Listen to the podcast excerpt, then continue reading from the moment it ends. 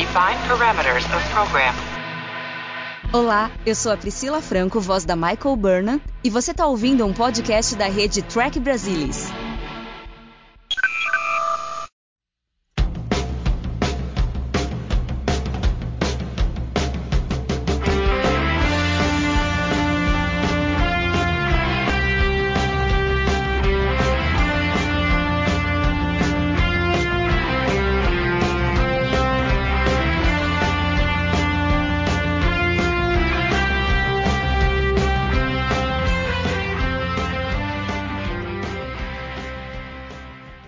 Olá, sejam bem-vindos ao Balde do Odo, o podcast da rede do Trek Brasilis para falar sobre a melhor série de Jornada nas Estrelas, Star Trek Deep Space Nine. E hoje nós vamos falar sobre o nono episódio da segunda temporada, Second Sight. E para falar sobre ele, hoje nós temos aqui o Alexandre Bortolucci. Olá, Ale. Olá a todos, é um prazer estar aqui com vocês novamente. E Luiz Castanheira. Olá, Luiz. Bom estar aqui com vocês e com a nossa audiência querida. Esse episódio, infelizmente, é um daqueles que eu chamo de genérico. É uma história genérica que, a priori, a gente poderia imaginar que poderia se passar em qualquer outra série de jornada. O que em Deep Space Nine incomoda um pouco, porque a gente sempre espera, depois que a gente teve episódios tão bons e que trazem uma cara para a série, que a faz ficar diferente das outras uh, séries de jornada que tinha até então, e mesmo as subsequentes subsequentes, a gente fica meio mal acostumado. Mas é aquela coisa. Essa temporada a gente tem que lembrar que, diferente da primeira, que tivemos 19 episódios, 20 se a gente contar o emissário como dois, nessa a gente já tem 26. Então, como o Castanha bem observou no programa em que a gente fala sobre a primeira temporada como um todo, a gente sempre espera uma certa quantidade de episódios que serão ruins ou muito medianos ali. E esse é um deles. Mas Vamos ver o que Alexandre e Castanha acharam dele. Castanha, você quer dar uma pincelada inicial assim? É, antes da gente gravar, você estava falando que você tinha acabado de assistir e de repente você percebeu que ele te pareceu pior do que você tinha como lembrança. Bem complicado o episódio. Parece que tem no comecinho uma pitadinha de algo específico de S9, ou seja, o primeiro encontro do Cisco, o primeiro, a primeira coisinha dele após a perda da Jennifer, né, no episódio marca quatro anos, mas rapidamente isso perde o foco, qualquer propósito e realmente fica totalmente genérico. É extremamente estranho o episódio, porque parece que em determinado momento eles estavam pensando que poderia ser de fato um affair do Cisco, e aí eles mudaram de ideia e essa parte não saiu. Não, não, muda para ser a projeção da mulher do cientista. E a coisa vai, a atuação do Avery Brooks. Eu acho que até quando ele não está ali na questão do flerte, ele até faz um trabalho bom, mas quando ele está na coisa do flerte, quando ele está reagindo ao flerte, meio sorrindo muito, demonstrando muita alegria por um potencial romance, é bastante complicado. E a outra perna da história do cientista parece que é colocada ali para ter tipo uma cota de algum sci-fi mais consistente, porque a coisa da projeção é tão artificial que chega nem ser um high concept. É uma coisa tão mal concebida e mal finalizada, né? Que muitas vezes o episódio de jornada tem esse high concept, aí fecha com uma metáfora, aí põe um laço no final. Esse não, as coisas vão começando, vão acabando e meio que estão lá e, e nada tem ressonância. É feio. E, e à medida que, que, o episódio passa, você percebe que eles vão apostando no humor, né? porque aí tem uma cota de sci-fi, no finalzinho tem um pouquinho de ação, né? O cara morre e, e também eles vão enfatizando no humor do cara, um, uma megalomania absurda, um ego modo com o universo, vão rindo, vão rindo, vão rindo, vão rindo, vão rindo, para tentar passar o tempo ali. E acho que praticamente nada disso aí funciona. E acabei de ver agora, como você disse, foi complicado o negócio. Então, a gente tem a história, né? O pitch inicial é do Mark Gerard O'Connell. Ele também acaba escrevendo o roteiro junto com a Ira Bear e o Robert Wilt Wolf. Mas assim, a ideia inicial dele, na realidade, era uma história para o Bashir, para ser uma história de romance do Bashir e a moça teria algum problema de violência no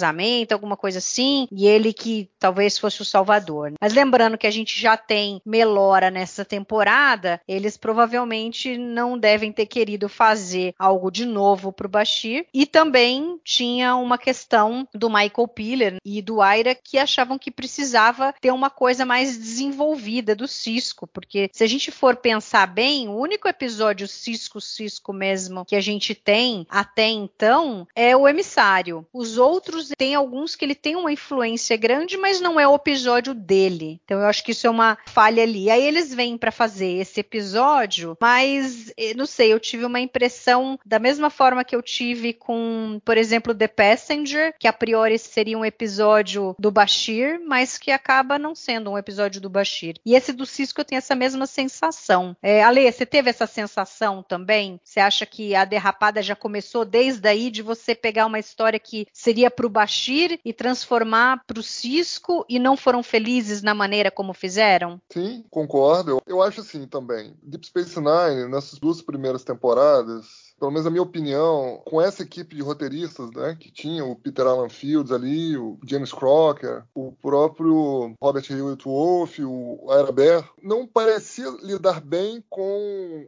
high concepts. Eles não pareciam ter muita intimidade com isso. Por mais que a série ainda não fosse uma série serializada de fato, né, com episódios em sequência, me parece que eles utilizando high concepts desde a primeira temporada, se a gente pegar o apanhado de episódios aí, é, os, eles não foram muito felizes. É, depois, até no final da segunda temporada, muda-se um pouco, né? A equipe de roteiristas, vem o Ron Moore, vem o René Chevaria e saem o, o, James Crocker e o Peter Alan Fields. O que eu acho é o seguinte: quando a gente tem episódios como esse, perde-se muita identidade da série. Eles tentaram fazer um desenvolvimento do personagem Cis, como você já bem colocou, é, usando uma história que poderia ter sido usada no Bashir, mas poderia ter sido usada em qualquer outro personagem de qualquer outra série de jornada. Por exemplo, essa história caberia muito bem lá na nova geração com o Riker. Talvez pudesse ser utilizada em outras séries posteriores, Voyager, Enterprise. Mas em Deep Space Nine não me parece que essa história tinha ressonância, muito menos com o Cisco, né? E assim, ficou realmente um negócio meio esquisito. Se a gente for pensar, o Peter Alan Fields ele comenta que eles tentavam fazer um remake de uma história de amor meio mágica, baseada num filme de 1948 chamado Portrait of Jeannie, né? O Retrato de Jeannie. Por coincidência, é um filme com o Joseph Cotten, que é o mesmo ator que fez o Terceiro Homem, que a gente comentou aí no podcast passado. Então, assim, é, se a gente for pegar a história, o filme é até legal, tá? Quem tiver curiosidade de ver, no, no YouTube tá disponível. É um filme preto e branco, a história é relativamente parecida. Começa a aparecer uma mulher na vida de um cara lá, o cara é pintor, ele tá com umas dificuldades, e, e a mulher começa a aparecer, ele começa a ter um, relacionamento lá com a mulher, né? Primeiro platônico, depois vira um relacionamento de verdade, uma paixão de verdade. Acho que o problema é encaixar isso em 45 minutos de episódio, mais ou menos, e na, e na figura do Cisco. O, o Luiz bem colocou, o episódio começou bem. Ele citando lá os quatro anos do massacre de Wolf 359, quatro anos que a esposa dele havia falecido. Personal log,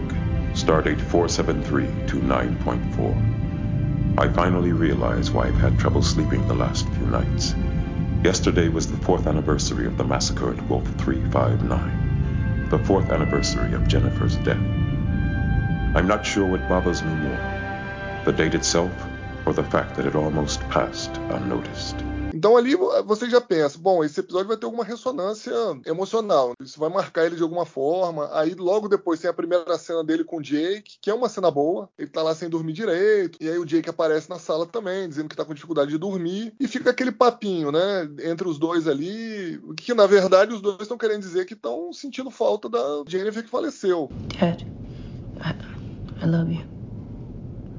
I love you too.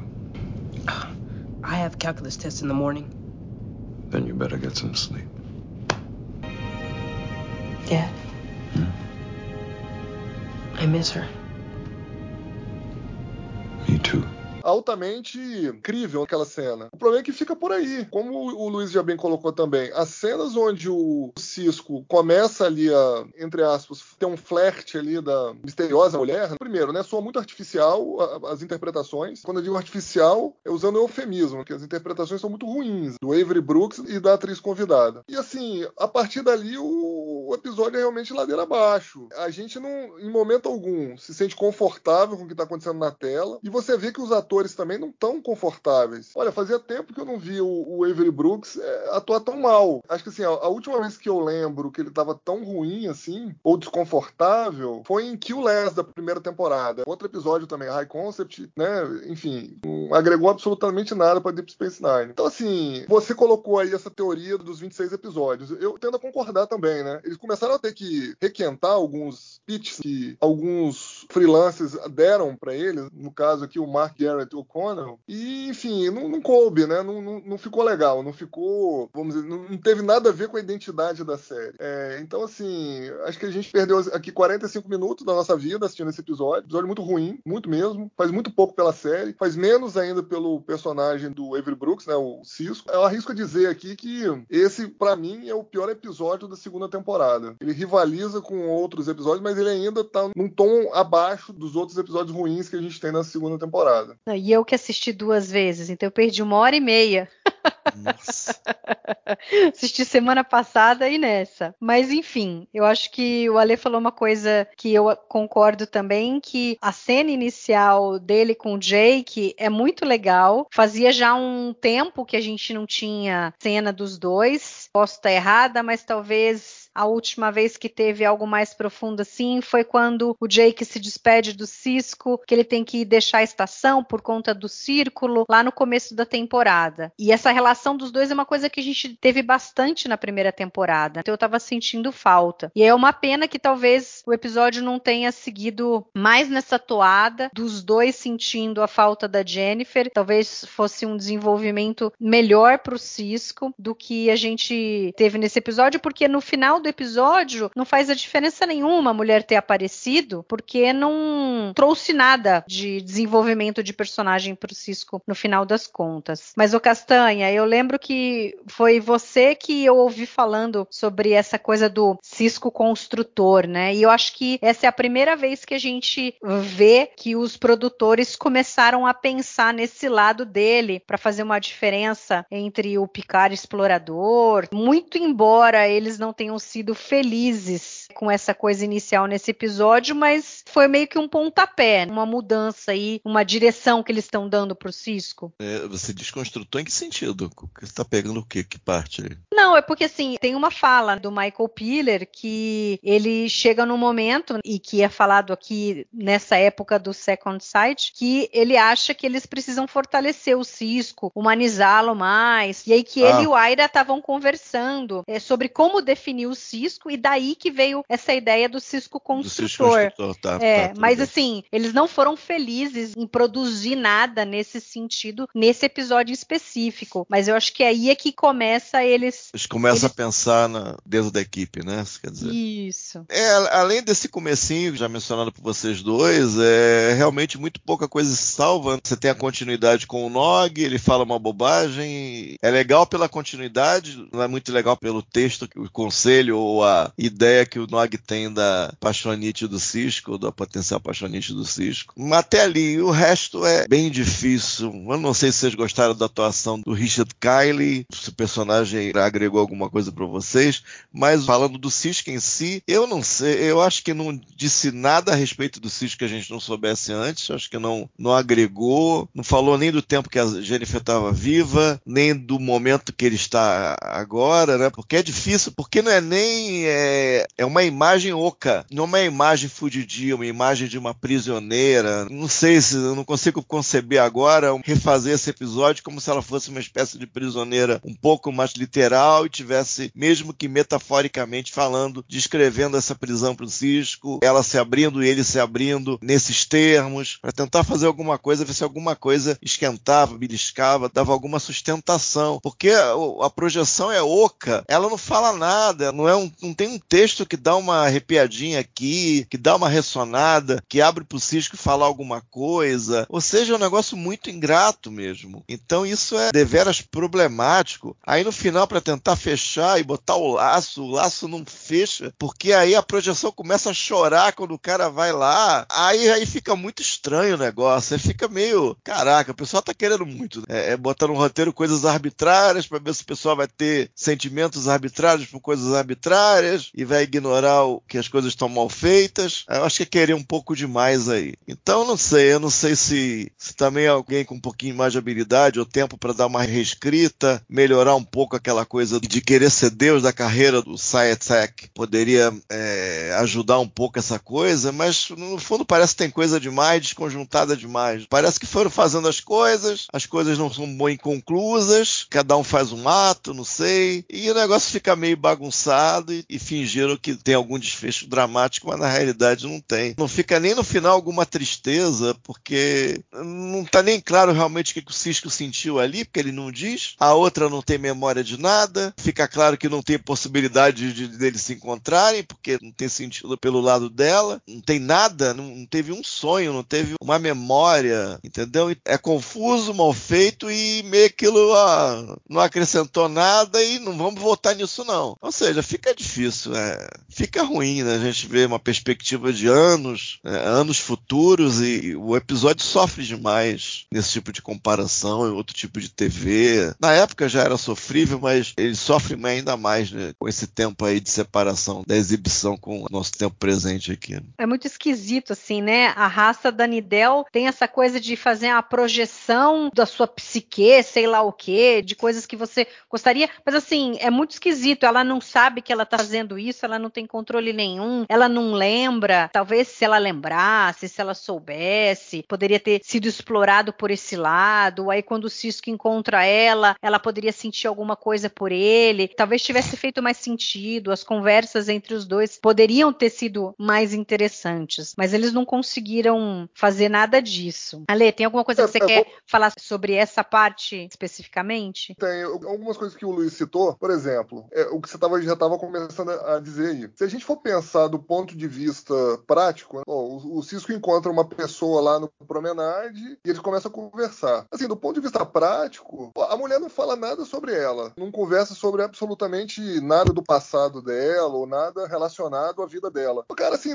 numa boa, é, como que pode ter rolado um interesse, cara, do Cisco com a mulher, entendeu? Não parece crível. Em momento algum você acredita que aquilo tá acontecendo como uma coisa que poderia ser verdadeira, né? Que a gente poderia, de repente, ter um paralelo mínimo que seja na, na realidade. E eu acho que isso fica muito ruim quando a gente não consegue traçar esse paralelo com a nossa realidade. Além disso, eu acho que outras coisas problemáticas em relação à história, enfim, o desenvolvimento. A gente tá falando lá do. O Luiz bem lembrou aí de uma passagem que o Jake, né, pergunta pro Cisco: Olha, pai, você tá apaixonado? Porque o, o Nog é, me explicou aqui outra coisa tal. Você tá com todos os sinais de uma pessoa apaixonada. E depois, ainda por coincidência, quando o Cisco acha que tomou um fora lá da esposa lá do cientista lá do Gideon, ele tá lá no promenade, meio cabisbaixo, aí vem o Quark e fala com ele, né? Pô, cara, eu conheço esse olhar tal. Você quer uma bebida? Você quer alguma coisa? Olha, as minhas holosuites estão sempre de portas abertas. Assim, cara, uns diálogos meio rasteiros, assim, o que a gente,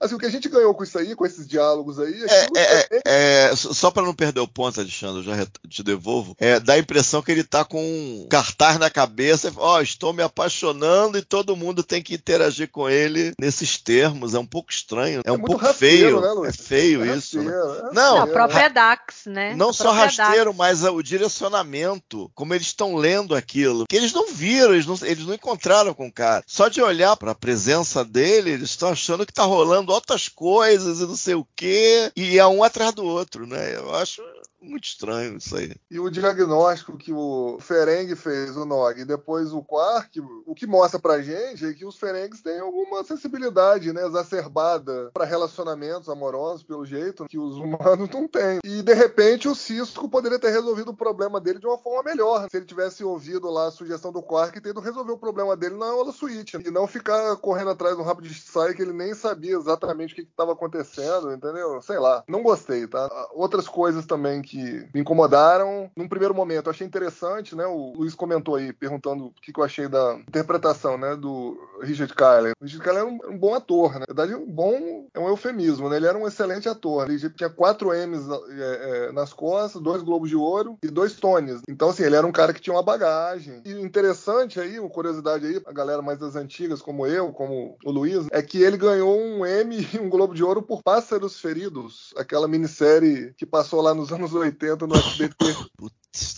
Não sei se você lembra, Luiz, aquela do, do, do, padre lá que se apaixona, enfim. Eu não tô lembrando dele nela, mas lembro, a série eu lembro. É do, o Richard Chamberlain, o Brian Brown, o Christopher Plummer, enfim. É pra galera que assistia televisão nos anos 80 essa. Enfim, é, ele, assim, fazendo o papel do cientista megalomaníaco lá, eu acho que ele foi bem nessa parte, né? porque ele tem aquele personagem megalomaníaco, mas ele, ele é charmoso, o jeito dele, e ele, assim, ele sabe que ele é megalomaníaco, mas mas ele também, assim, de certa forma consegue ser charmoso, né? Demonstrando isso de uma forma menos pesada, né? Menos escrota, vamos dizer assim. Ele deve ser leonino, né? O personagem deve ser leonino, com certeza. Eu ia falar isso.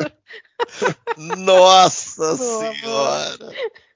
Mas eu acho que eles não conseguiram fazer com que ele fosse gostável, apesar desse jeito arrogante dele e tal. Eu acho que ficou um pouco exagerado. Acho que o fato, por exemplo, deles terem que dizer que ele é uma pessoa assim, logo no início, que a Dax fala pro Cisco: ah, você nunca encontrou um terraformador, porque eles são assim, assado, eles se acham o máximo tal. Por exemplo, isso daí eu acho que não precisava ter. Para que ela precisava dizer antes como ele era? Se a gente vai ver como ele é, entendeu? Eu acho que quando a gente compara, por exemplo, com o Bashir, que me parece ser um pouco como ele, o Bashir sempre teve uma característica será, né? de ser mais ingênuo. E o Bashir é, nunca me soou. É um arrogante diferente. É um cara que é bom, ele sabe que é bom, mas esse é meio inocente a maneira como ele fala que ele é bom. Ele tem orgulho das coisas que ele faz tal. O Gideon, eu acho que já vai por um lado mais exagerado, assim. Do tipo, é insuportável você conversar com ele. E eu acho que isso prejudicou muito o final do episódio que eles quiseram fazer com ele, porque eu acho que a gente não cria nenhum afeto assim pelo personagem. E aí o personagem se suicida, que não é algo simples, não é algo que dá para ser levado assim levianamente, só que você não tem, eu pelo menos eu senti isso, não sei se você sentiu isso. Você não tem conexão com ele. Você não sente a grandeza do que ele fez pela mulher dele. Você teve essa mesma mesma impressão? Vou falar rapidinho. Eu acho que eles tentam empurrar a piada até o fim. A gente não sente nada. A perda dele, que seria uma grande, uma mente brilhante, uma espécie de sacrifício para liberar a esposa que estava sofrendo. Eu acho que eles vão na piada, eles mais ou menos pegam a, a última piada, que é, que é, a piada do obituário, né? que ele escreveu o próprio obituário, né? Eles vão. A última piada é literalmente a última possível piada. Eles vão nessa piada, mas você não sente nenhum pato, nem pela perda da mente brilhante, federada, nem pelo sacrifício sacrifício que ele estaria fazendo pela esposa. Mesmo com aquelas labaredas meio gênesis e tal ali no sol e a moça lá chorando, o reflexo da moça chorando. Mas não, é. Não, Definitivamente não. E se a gente for pensar também de forma prática, a Fena estava na ponte, né? A projeção da esposa dele, né? quando ele entrou lá no sol com a nave, jogou a nave no sol lá para se matar. Né? Mas vamos lá, do ponto de vista assim de roteiro, é, eu não entendi. É, ela estava lá, mas o, o, alter ego dela, né? O, o, sei lá, o original dela estava lá agonizando lá numa, numa cama lá na nave. Primeiro, né? Não tinha um enfermeiro, um médico na nave, não. A Dax que estava fazendo ali o, o diagnóstico, né? Do que ela tinha. Sou muito muito estranho isso. Tinha que ter Segundo. pelo menos um paramédico, uma enfermeira. É, enfermeiro. Claro, claro. Outra coisa, era a projeção dela que estava na ponte, não era ela, né? Era a Fena que estava ali. É, né? Não era a, a, Nidel. Não era a Nidel, né? Que era a mulher de verdade, vamos dizer assim. Aí beleza, o, o, marido vai e se mata lá, se joga no sol lá, enfim. Aí ela vai e some. Mas ela, ela sumiu com base em quê? Porque o cara se matou, aí ela estava livre. Eu entendo que só a, a mulher original é que teria feito a Fena sumir. Como que ela sabia que o marido tinha se matado? Se ela estava inconsciente lá deitada na cama, entendeu? Então, assim, do É, ponto pode de vista. ser é, no subconsciente. A Fena é o subconsciente dela. E aí, a hora que ela viu que ela não precisaria mais ficar casada, que ela estava livre desse casamento, aí ela acorda. Mas é muito fraco. Toda essa história realmente não para em pé. Pois é. O Luiz estava comentando também sobre o personagem, né, o Gideon, né, do Richard Carlin. Né? O interessante, assim, do personagem, que eu acabei não comentando, é que ele foi baseado no diretor, escritor e ator John Huston, que era conhecido em Hollywood por ser um gênio, mas tem um temperamento meio complicado. E aí a gente tem algumas referências a ele nesse episódio. né? A, a última frase do cientista lá, do Gideon, foi que se faça luz, let there be light. Essa frase, ela é o, é o título de um documentário que o John Huston fez em 1980, que fala sobre soldados que voltaram da Segunda Guerra Mundial, então com, sofrendo lá transtorno de estresse pós-traumático. Então os roteiristas quiseram deixar essa, vamos dizer assim, essa pequena homenagem para ele. Uma outra coisa interessante, levando em consideração uma segunda referência, né, dessa última frase que ele fala no episódio, né, que é Let there be light, né, ela vem da Bíblia, né, que é o terceiro versículo do primeiro capítulo de Gênesis, que se a gente for traduzir literalmente, Deus disse, né, haja luz e houve luz. Eles tentaram fazer uma referência. E essa referência pode ser feita também com o filme Star Trek 2, né, a Ilha de Khan e o Star Trek 3, que tem o Gênesis lá, que é o mecanismo de terraformação lá que eles estão tentando fazer e que visivelmente a, a gente pode considerar que, embora a federação tenha abortado lá o projeto Gênesis, com certeza a pesquisa foi levada em consideração para ele desenvolver essa tecnologia. É, é um Gênesis mais bem comportado esse negócio dele aí. Isso. Usa até a protomatéria. Exatamente. Então, essa parte pelo menos eu achei interessante, essas referências. Eu tenho um transtorno, né, obsessivo compulsivo com essas referências cinematográficas, né, como vocês já devem ter percebido. Tranquilo. Mas assim, tirando essas pequenas referências, tirando uma cena ou outra, realmente esse episódio faz muito pouco assim pela série, como eu disse. Eu gosto de três cenas. Eu gosto de duas cenas com a Kira. A primeira dela no Ops, quando o Cisco chega, depois da primeira noite que ele encontra com a Fena, e aí ele vai ali, primeiro ele fala um bom dia pro Brian, todo felizinho, e aí ele passa pela Kira, ela já dá uma olhada para ele, aí ele vai no replicador, pega um chá, volta, e ela fica olhando para ele, aí ele pergunta: "Algum problema, Major?" Ela: "Não, não, tá tudo certo". E aí depois ela acaba dizendo que é a primeira vez nesse ano inteiro que eles estão trabalhando juntos que ele vai lá e não pega um ractagino e que ele não consegue funcionar, não consegue dizer uma palavra, nem bom dia antes de tomar a primeira xícara de ractagino. Something wrong? No, nothing. If something's bothering you, Major, I want to hear it. It's just uh, every morning for the last year, I've seen you walk in here and start your day with a ractagino. I love Ractagina I know you never even talk to anyone until you've had your first cup. because I'm not awake until I've had my first cup. So, how come you're drinking Geralton tea? I, uh, I just felt like having something different. That is all right with you, isn't it, Major? Of course, you can drink whatever you like. Well, thank you, Major. I appreciate your support. Então, eu gostei dessa interação dos dois, essa coisa mais leve entre os dois. E depois, quando eles estão na Prometheus para jantar, e aí o Gideon sai para buscar a esposa e a Kira falou assim: "Cisco, será que se a gente desaparecer antes dele voltar, ele vai notar?" O Cisco: "Não, não, não, não, não, nem vem que você não vai fugir daqui não, porque eu já tive que passar por um monte de almoço, jantar com os ministros bajorianos que você me fez ter que participar. Agora você vai estar aqui comigo." Commander, do you think he'd notice if we weren't here when he got back? Don't even think about it, Major. I've had dinner with about two dozen Bajoran ministers. I think you owe me this one. Besides, Sayatek is one of the Federation's greatest minds. I know, he told me. Well, I, for one, find him remarkably entertaining. Então eu achei legal, é pena que ela fica perdida no meio desse episódio de tantas coisas assim que não tem noção nenhuma. E é uma pena porque é engraçado, mostra assim uma relação do Cisco com a Kira mais leve, uma coisa de um ajudar o outro ali, ela fazer o Cisco ter que ir num jantar e agora ela tem que ir ali com ele, embora sejam assim coisas profissionais dentro do papel que eles desempenham ali na estação, mas eu acho bacana eles mostrarem isso. né? E a outra pequena cena com o Odo, quando o Cisco chega para pedir para ele se ele consegue encontrar informações de quem é a Fena, a cara do Auberjonois sempre é muito maravilhosa, gente. Só com a expressão da cara dele, ele diz um monte de coisa. Que no final, quando ele faz hum, hum, que ele olha assim tal e fala do tipo, ah, é o cara atrás de um rabo de saia, esses humanos que ficam indo atrás dessas coisas mundanas, da carne. Então é muito engraçado, porque você vê na cara dele isso daí. Ele não precisa dizer nada. Isso é muito interessante do Auberjonois. Tem alguma outra cena, assim, que vocês viram que chamou atenção, assim, fora as coisas que a gente já falou até agora? Tem com a Dax, só que é meio coito interrompido. É muito pouquinho, já corta, né? Quando eles estão falando, ah, mas você não, a gente não, a gente não pode mais falar homem para homem com, comigo sendo mulher. É legal, mas é coito interrompido, não tem sequência, não secto. Então aí é, é, acaba sendo problemático. Mas também tem alguma coisinha ali que talvez com mais tempo, mais uma passada de roteiro pudesse melhorado, além dessas que você mencionou. Eu dei um pequeno sorriso quando o Bashir meio que gostou do jeitão do Sciatek. Aí a Kira tem um beat que a Kira olha pro Bashir meio assim: Ah, com certeza você gostou, né? Faz todo sentido que você gostou, sem texto, né? Só olhando para ele. Eu achei interessante também. Mas é, é, bem pouquinho mesmo, né, gente? É, pouca coisa agradou.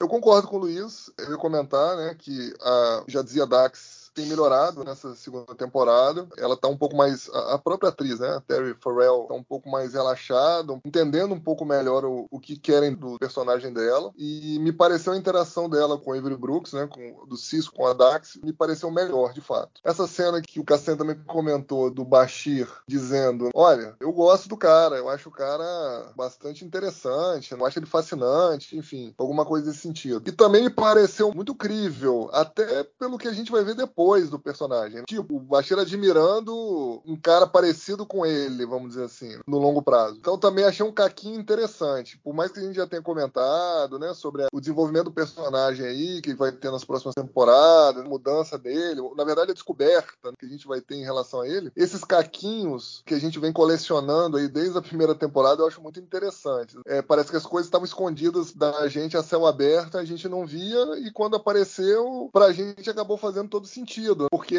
mesmo que seja de forma inadvertida, né, sem querer, vamos dizer assim, totalmente, a Mari num episódio de podcast anterior já disse que já leu uma referência aí dos produtores da época dizendo que ainda não era proposital o rumo que o personagem do Bashir ia tomar, mas eles foram colocando tantas coisinhas que acabou ficando meio que inevitável. E aqui a gente tem mais uma coisinha que colocaram sobre a, a psique dele, vamos dizer assim, o modus operandi dele. Depois quando a gente vai descobrir realmente o que ele é de fato, parece fazer mais sentido por causa dessas coisinhas que foram colocadas. Tem mais uma coisinha que eu senti assim, que é mais uma coisa que podiam ter desenvolvido e que acabou dando em nada, e que é uma pena, como por exemplo isso da Dax foi super interessante, essa interação dela com o Cisco, dela querer ter o mesmo tipo de relacionamento que ele tinha com o Kurtzon, e apesar dele não se sentir confortável com isso, pelo lado dela não tem problema nenhum, entendeu? Ela é assim, ela é despojada, pode falar comigo sobre a mulher que você está saindo, eu quero saber, eu sou interessada, pode confidenciar para mim e tal, e ele ainda meio não confortável com isso. But believe me, Dax, there is nothing to talk about.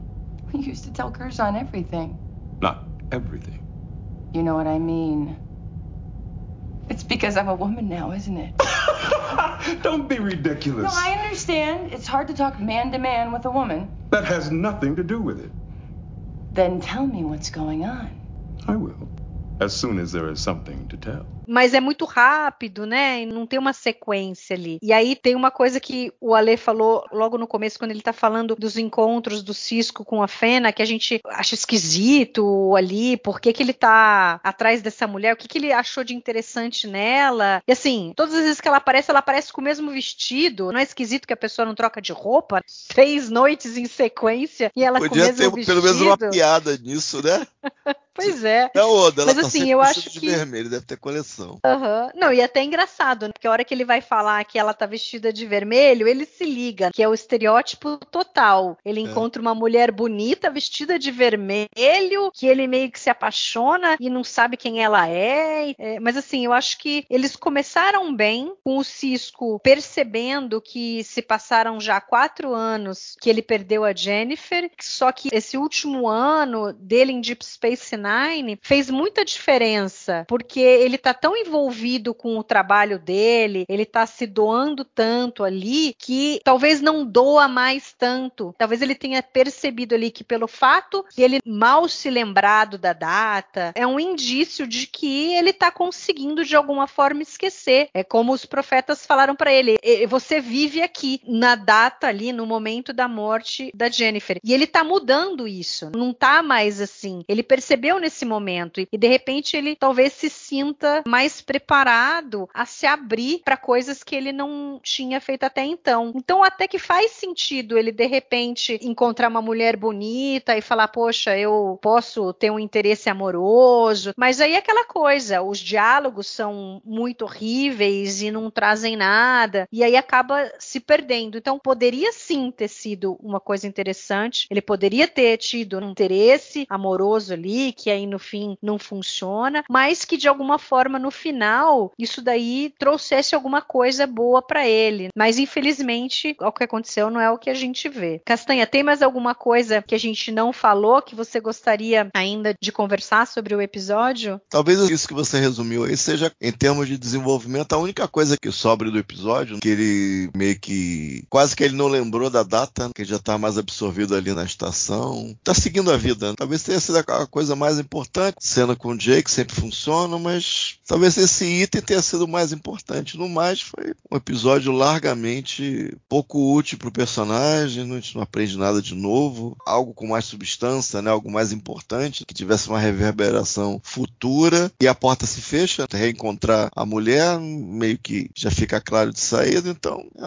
uma, é uma perda grande, é uma perda de um episódio. E naquela época eles tinham que produzir episódios, então talvez naquelas condições não machucasse tanto. Mas é um episódio bem, bem fraquinho. Ale, e você? É, tem mais alguma coisa assim que a gente não comentou que você gostaria de falar? E além disso, é, a gente não falou nada sobre a direção. E o Alexander Singer, ele estreia em Deep Space Nine com esse episódio. Depois ele ainda vem a dirigir o Heart of Stone, Distance Voices, The Adversary, Starship Down e Hard Time. Você acha que, assim, dado o que ele teve ali, teve alguma coisa que se destacou? Ele poderia ter feito alguma coisa que poderia ter ajudado na história ou não? Ou o roteiro é o que é e não tinha muito o que fugir disso daí? O que, que você achou? Então, eu não exatamente morro de amores pelo Alexander Singer. Ele já tinha dirigido alguns episódios da nova geração, na verdade, cinco episódios, né, entre a sexta e a sétima temporada. Como você bem colocou, foi o primeiro episódio que ele dirigiu. Depois ele voltaria a dirigir mais cinco episódios, né, entre a terceira e a quarta temporada. Só que assim, eu acho que o currículo dele em jornada fala por si só. Depois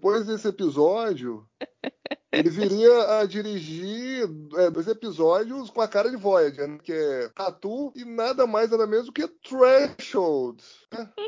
Da segunda temporada de Voyager. Então, assim, realmente, ou ele tem muito azar, pegar roteiros muito Pera, ruins. qual episódio que você falou antes? Você falou um e o. Qual que você falou antes do Threshold? Tatu, aquele Checote lá, aquele. Tatu, tá. Eu tava entendendo Catu. Aí você vê, né? Cê- por aí você vê que realmente ele não era exatamente um, um um Steven Spielberg da televisão, né? Ele era um cara lá que já tinha bastante história de ser um, um diretor de série de televisão, mas não passava disso. Eu confesso que ele pegou ângulos interessantes, né? Tentou filmar lá uma cena, uma tela azul, que a gente vê a estação de cima para baixo, que não é uma tomada comum. Tudo bem que é efeito especial, mas enfim, foi interessante, foi criativo. A parte ali da estação toda escura no começo, quando o Cisco encontra lá a misteriosa mulher no começo também é interessante. Fora isso, não teve nada muito incomum na direção dele, não. Mas é o que eu sempre falo também. O, o diretor ele tem que ter uma certa sensibilidade daquilo que tá indo pra tela. E assim, ó, obviamente que ele não teve nenhuma sensibilidade com a atuação do Avery Brooks. Tinha que dar uma chacoalhada ali no Avery Brooks, meu amigo, tá fora do tom, tá muito ruim. E assim, me parece, tá? Aqui é só conjectura. O Avery Brooks, quando ele pega um, um material que ele vê que o negócio é, é, meio esquisito, me parece que ele fica muito desinteressado, assim, sabe? Que ele meio que faz o episódio meio que pra cumprir tabela, entendeu? Vira um, meio que um filler, assim. Eu tenho essa sensação. Como eu falei, em, em Kill Less ele já tava muito ruim, nesse tá muito ruim. A gente tem um outro episódio mais pra frente também, que quando a gente chegar, a gente vai poder comentar. Mas ele me parece ser um cara assim, olha, me dá um material bom aqui que eu vou fazer um negócio bacana. Agora me dá um negócio mais ou menos que eu, eu vou desistir, entendeu? Eu vou desistir e é isso aí. E assim, eu acho que isso tem a responsabilidade do diretor, cara. Acho que o diretor, ele tem que fazer direção de atores, ele tem que ver o que, que tá acontecendo, ele tem que ter a preocupação daquilo que vai pro ar, entendeu? Então não sou muito fã do Alexander Singer, não. Uma outra coisa que eu queria falar, não só da direção, mas você já tinha comentado do, do pitch aí do Mark Jarrett O'Connell. Esse é o segundo episódio dele, né, que ele fornece o pitch. O primeiro foi um outro high concept para sexta temporada da nova geração, um episódio chamado Timescape, que é até um, um episódio razoável. Por coincidência, e as referências, né, o meu toque aí com referência, esse episódio da nova geração, que eu tô comentando, né, o Timescape, que é o 25 da sexta temporada, ele foi dirigido pelo filho do Leonard Nimoy, o Adam Nimoy, que por coincidência virou marido da Terry Farrell em março de 2018, da Dax. O Adam Nimoy, então, só para fazer aí uma relação circular, vamos dizer assim, só por curiosidade mesmo. E uma coisa que a gente acabou não comentando, uma, que foi uma referência ao personagem Kang da série clássica, foi o poema recitado lá pelo Gideon e pelo Cisco, ali na nave. Como se fosse a última batalha do Kang e tal. E depois acabou não ficando muito bom, dando errado, porque o personagem viria a aparecer futuramente aqui em Deep Space Nine, daqui a uns 10 episódios mais ou menos, no episódio Blue Wolf. Então, eles fizeram uma referência a um personagem lá atrás da série clássica, como se fosse a última batalha lá do Kang. Na série clássica foi interpretada pelo Michael Ansari. E que depois esse personagem voltaria de fato daqui a alguns episódios, sem querer dar muitos spoilers aí. Assim, a gente tem algumas referências, infelizmente num episódio muito ruim. E a última coisa que eu queria até a opinião de vocês é o seguinte: a gente tem o suicídio do cara no final. O, o Gideon lá pega a nave lá e se joga lá pra, vamos dizer assim, para dar cabo na sofrimento da esposa dele ao mesmo tempo testar lá o, o projeto que ele estava trabalhando. Eu acho que assim, por uma cena de suicídio, foi extremamente desperdiçada, porque a gente não vê muito isso em jornada. A gente acaba vendo lá o suicídio de forma, vamos dizer assim, dramática ou pesada na Ira de Khan, do Spock. Depois a gente teria alguns outros em, em outros filmes. Mas assim, sempre com uma carga dramática pesada, né? Onde você, de fato, sente uma pancada. Nesse aqui, é, é assim, me parece que ter sido uma premissa desperdiçada. Será que o cara precisava realmente ter se matado daquele jeito para amarrar a história no final? O suicídio, é, sendo um tema meio tabu, é, de forma geral, em jornada, não poderia ter sido tratado de uma forma um pouco diferente? Eu acho que sim. Eu acho que o contexto emocional que foi colocado nesse episódio pro suicídio do cientista foi muito ruim. Acho que foi a Mari que comentou que o, o Cisco não sabia nem o que ele estava sentindo ali. Tava sentindo, parece que um pouco de satisfação de ver o cara se matar, entendeu? Sei lá, ficou estranho. Parece que fora de contexto ali. Né? Por esse episódio abordar o suicídio dessa forma, né, de uma forma muito mundana, vamos dizer assim, me parece fazer é, mal pra série e pra jornada como um todo. O que, que vocês acham? Eu acho que eles tentaram enfatizar a morte heróica. Ou seja, eu dizendo isso, eu meio que tô dizendo que o episódio é uma bagunça. É, eu acredito que o episódio é uma bagunça, que no fundo foi uma arrumação de morte heróica, né? Ele morrendo numa labareda de glória, de alguma forma libertando a esposa daquela prisão que ele fazia, a sentir e tal. Eu consigo entender assim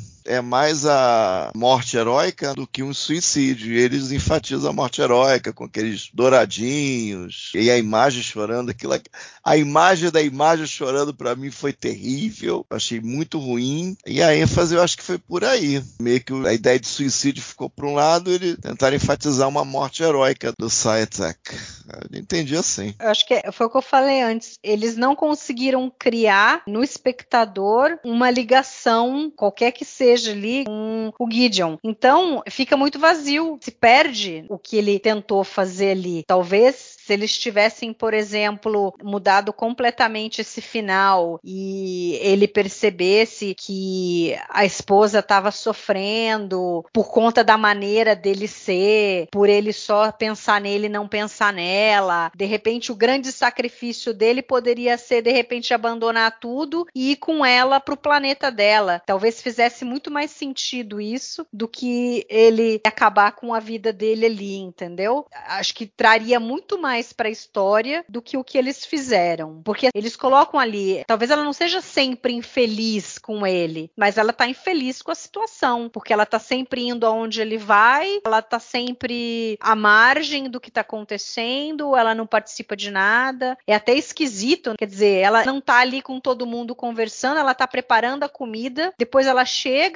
janta e aí ele fala: "Vamos ali sentar ali, tal para conversar, que é mais agradável, mais confortável". Todo mundo levanta e ela fica ali para tirar os pratos. Então o que? Ela tem uma vida ali só de servir ao cara, entendeu? Então talvez a redenção dele ali, ao invés de fazer o último ato glorioso dele, poderia ter sido talvez se sacrificar em nome do amor dele por ela, tal, e, e ir pro planeta dela para ela ser mais feliz, ele dar atenção para ela, sei lá, entendeu? Mas fica, fica muito pouco, é muito ruim. Agora quando você compara, por exemplo, com o Spock, que é um personagem que todo mundo ama, tal, tem um impacto gigantesco ele se sacrificar ali na história. Então ali faz muito sentido e tem o impacto emocional que eles querem produzir. Aqui tem zero impacto emocional. É muito ruim. Então a gente concorda que suicídio em jornada, em episódios high concept, realmente não funcionam. Né? Não. A não ser que seja muito bem trabalhado, que o personagem Mas, seja você alguém fala querido. de suicídio, qual suicídio? Tipo, é tipo, tem, por exemplo, Jake Cisco tem suicídio, mas é, é suicídio amarrado com o reset button, né? indevisto. É um Não, então, suicídio. não, não, mas. mas E você a- tá a- falando de algum suicídio específico? Não, eu tô dizendo que,